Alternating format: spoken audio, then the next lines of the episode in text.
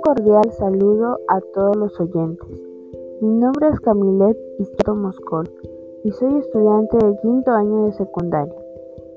El día de hoy hablaré de un tema muy importante, sobre todo ahora que estamos pasando por un tiempo muy difícil y no podemos realizar acciones para que este aspecto mejore. Me refiero a nuestro medio ambiente, la constante contaminación y la lucha de muchas organizaciones para que se preserven los espacios naturales. A su vez, hay muchas otras industrias que destruyen la naturaleza afectando nuestra salud. Pero, ¿qué acciones realizar para que se preserve la naturaleza y a la vez cuidar la salud? A continuación, hablaré de eso y más.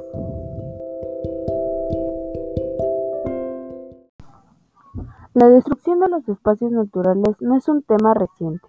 A lo largo del tiempo hemos ido olvidando la importancia que tiene la naturaleza en nuestras vidas y poco a poco nuestra evolución se ha convertido en la destrucción de los ecosistemas.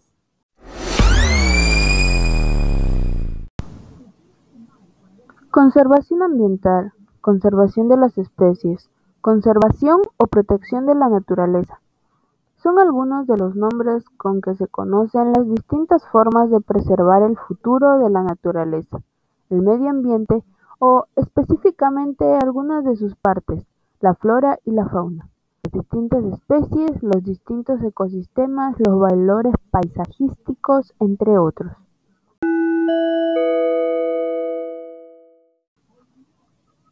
Objetivos de la conservación ambiental.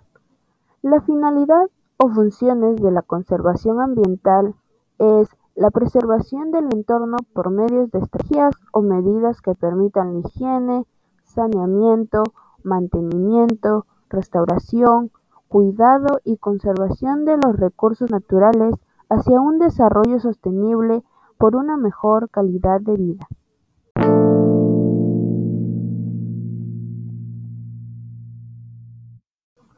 Estrategias de conservación ambiental.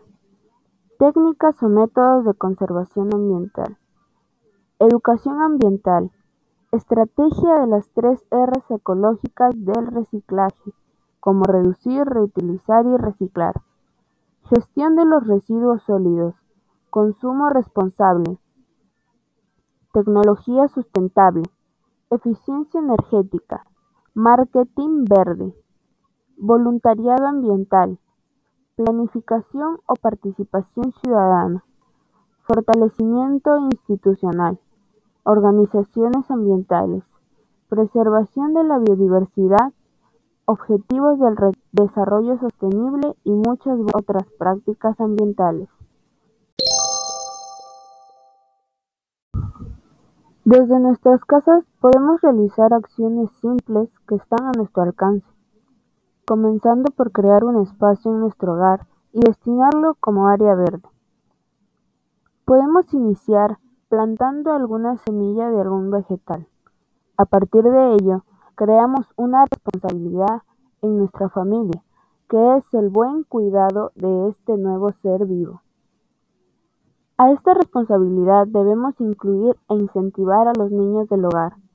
También junto a ellos se puede iniciar un cambio de positivo para la preservación.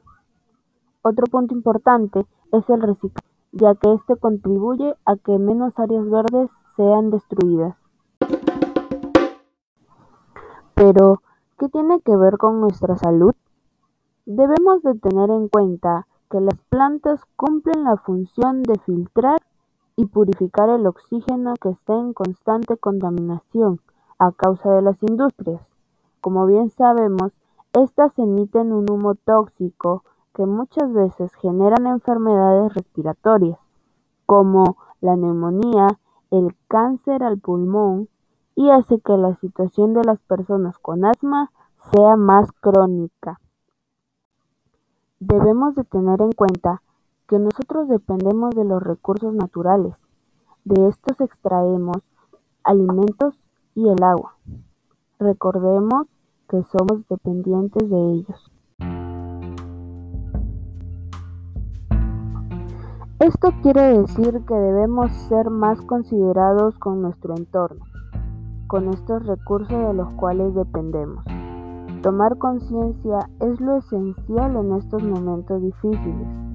Debemos darnos cuenta de lo importantes que son en nuestra vida.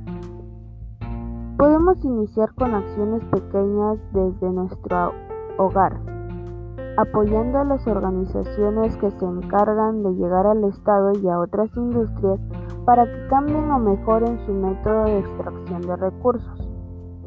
Seamos conscientes de esto. Los recursos poco a poco serán más limitados. Recordemos que lo que es discriminadamente extraído es más difícil que regenere.